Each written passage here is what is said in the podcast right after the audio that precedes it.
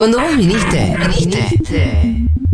Nosotros fuimos, nos perdimos y volvimos como pudimos. Seguro la Habana. Bien por vos.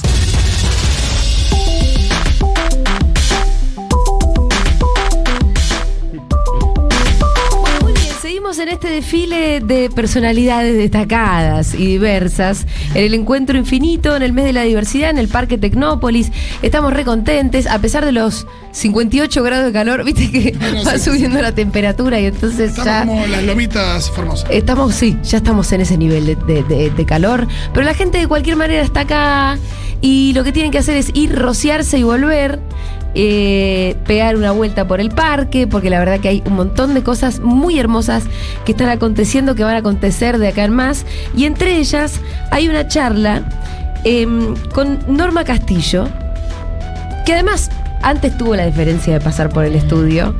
Norma, junto con Cachita, protagonizó, bueno, el primer casamiento lésbico de Sudamérica. Norma, ¿cómo estás? Bueno, yo ya sé que sos viuda, pero tuviste un gran amor y lo pudiste vivir.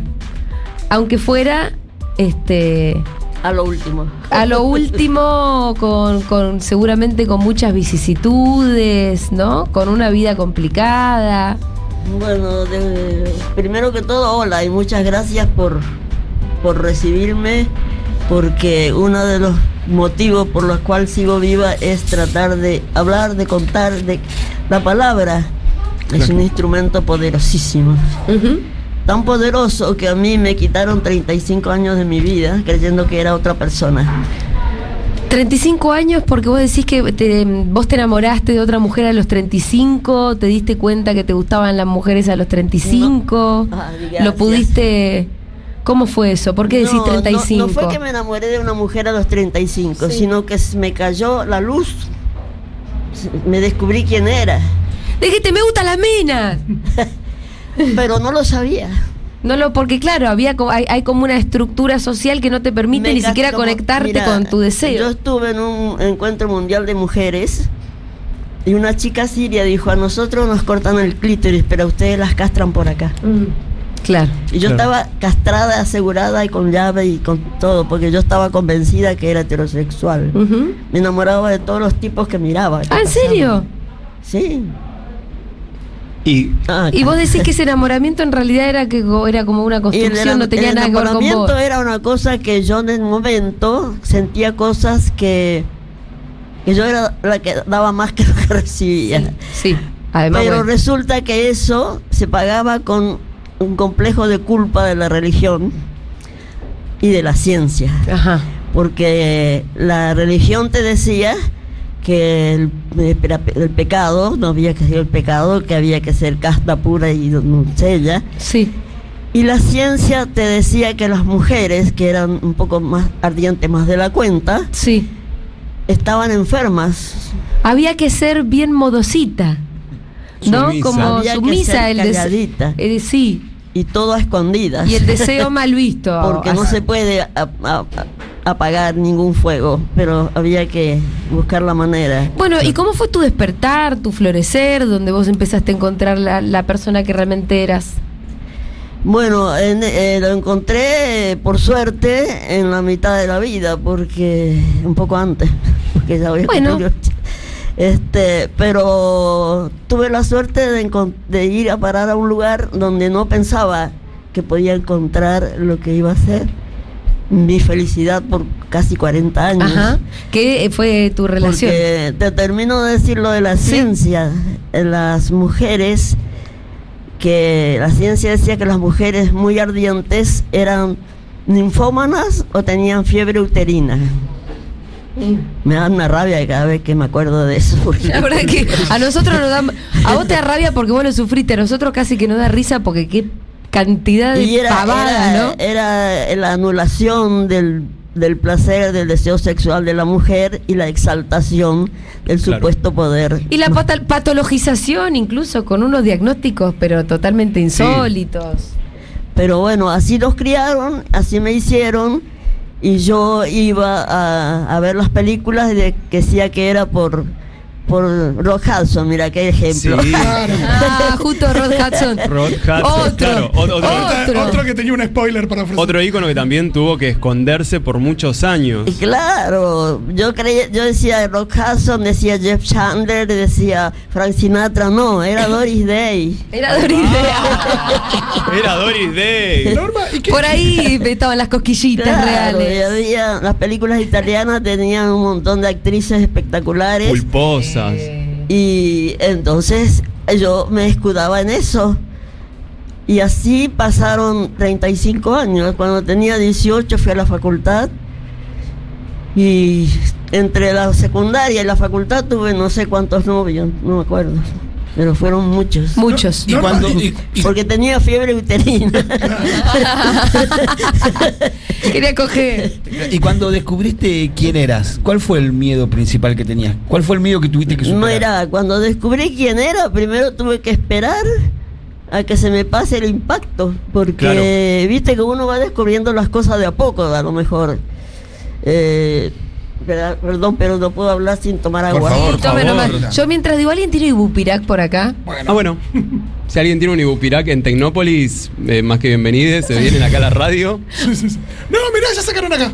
Ya sacamos, ya tenemos un Ibupirac de sudor con... que se viene, Hola, se viene, se viene una charlita si, con si ven alguna vieja por ahí, atájenla que escuche también. Sí. Bueno, eh, escúchame, Norma, porque bueno, hoy. eh, te cuento Sí. entonces que mm, El miedo era. Eso. Yo viví anestesiada hasta los 35 años. Eh, cuando tuve es- en esa época fue cuando la dictadura, y yo venía peleando en la política del año 61 que entré a la facultad. ¿Dónde militabas? ¿Qué hacías en política? Eh, cuando recién entré a la facultad, en la agrupación reformista Florentino Meguino, la Facultad de La Plata. Y toda La Plata era una militancia pero espectacular. Y fue en esa época, en esa época cuando Montonero se separa de Tacuara. Sí. Cuando Tacuara se volcó a la derecha. Y víctimas de la derecha, de la AAA y de todos los monigotes que habían cuando los gobiernos esos payasos, eh, víctima de eso fue el doctor, eh, un médico del hospital de niños, doctor Mario Gersanic, lo mataron en el año 75, la AAA. Después, el 24 de mayo, La Plata fue un colador, ¿viste? Este, La Plata y la UBA en Buenos Aires y la Universidad de La Plata eran el centro de la, de la... Pero bueno, ahí llegó el momento de que se separa Montonero de Tacuara y había que, había que hacer la campaña. Nosotros seguimos, la agrupación reformista Florentino Maguino siguió hasta que llegó la gran disyuntiva de la patria socialista o la patria peronista. Sí. Que todo, siempre una disyuntiva, ¿no? Bueno, entonces ahí nos juntamos todos con montoneros. Sí. Y después... ¿Fuiste eh, monto, Norma? ¿Eh? ¿Fuiste monto? De las que van a la marcha. de Está no- bien. no bien. No, ta- tenía yo tengo- fierro- tengo- no tenía fierros en el baúl. Ningún, Tengo ningún una compañera-. No tenía fierros en el baúl. Un secuestrín. Estuviste ahí La- dándolo te voy a todo. explicar la forma en que yo era montonera. Yo tengo una amiga que, eh, no sé si decir el nombre o no, porque no se lo pregunté. Ella era del brazo armado de montonera. Sí, claro. Ahí un secuestrín. Entonces, este, nosotros íbamos cuando vino Perón a Ezeiza, mejor dicho, cuando lo trajeron a Perón, porque él no vino, lo trajeron a mafias. No, no voy a decir más nada.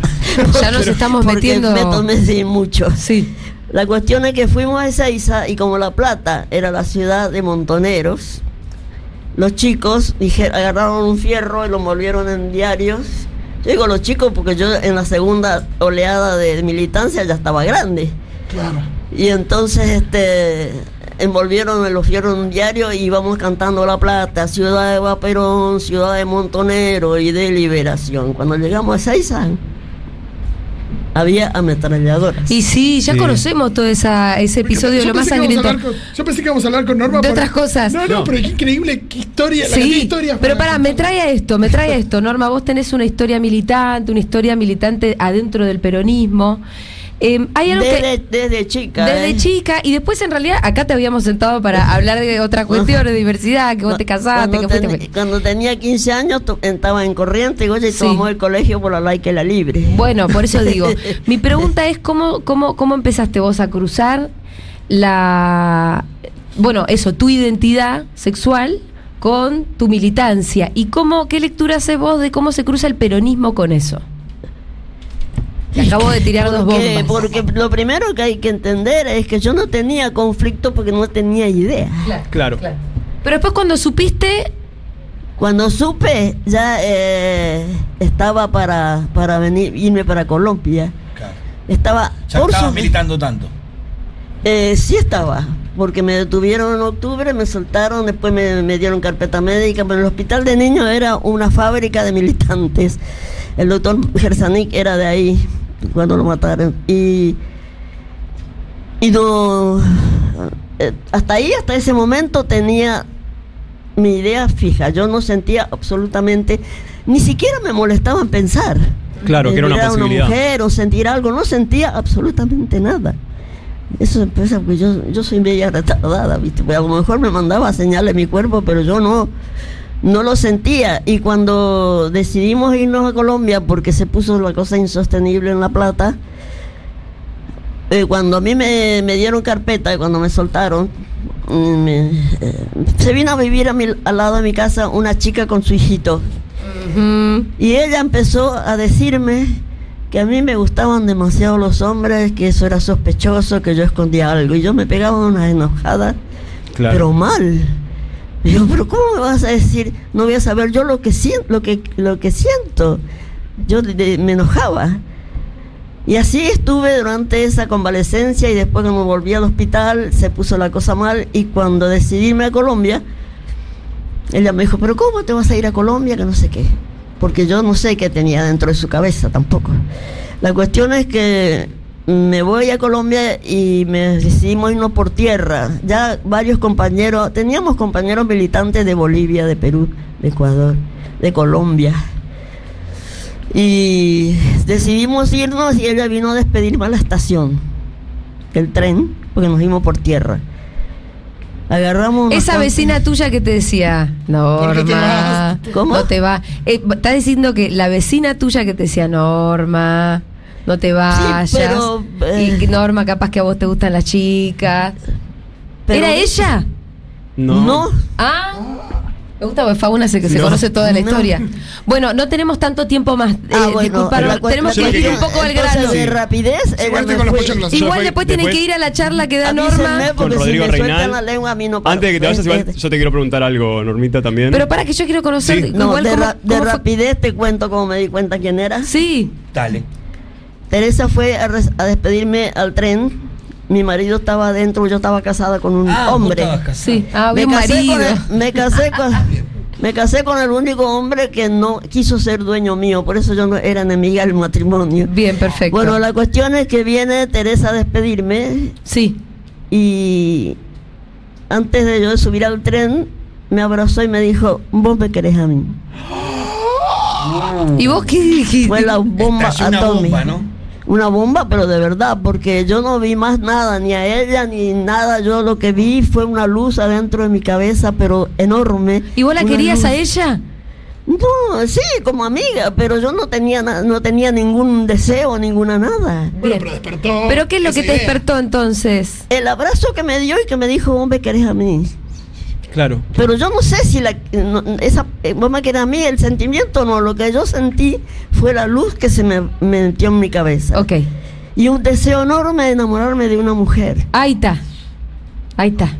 ¿Qué le querías preguntar yo vos, Lo que te quería preguntar, bueno, eh, la última marcha del orgullo fue hermoso verte porque estabas en una carroza con una remera de, de Hola Daniel Hola, muy linda, y que decía algo que, que me gustaría que nos cuentes, que es que decías, la vejez lésbica existe y, Y resiste. resiste. ¿Qué significa esa frase, Norma?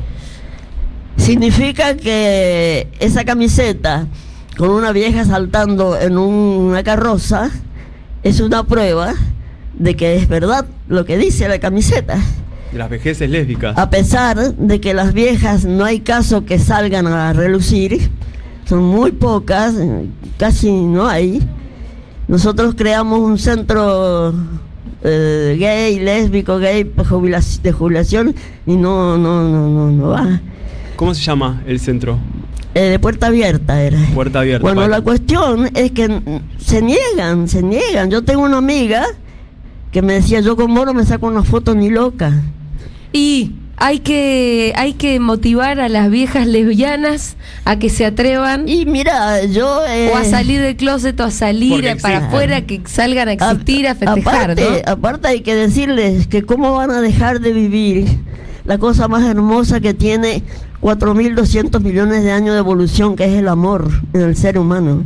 En el ser humano y en muchos, muchas especies animales. Muy bien, eh, quienes se quedaron con ganas de seguir escuchando a Norma, ella va a estar a las 16 horas junto con Rodrigo Reinal eh, en el auditorio ferial dando una charla de, eh, bueno, una charla intergeneracional claramente, Sí. ¿no? Y contando seguramente muchas de estas historias. Norma, gracias por haber pasado por acá. No, a ustedes, chicos, a ustedes. Si no, ¿yo qué hacía? Nada. No, ¿qué hacíamos nosotros? ¿Qué de nosotros sin Norma? Un aplauso para Norma.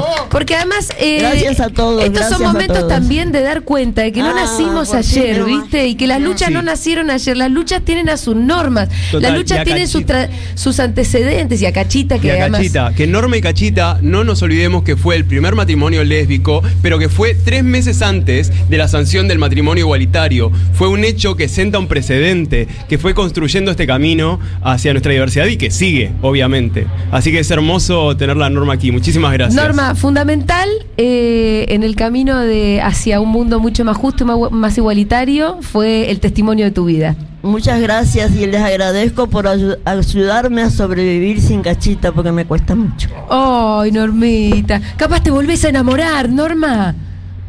Mi vieja va a tener una cita ahora. Ay, Y enviudó hace un año.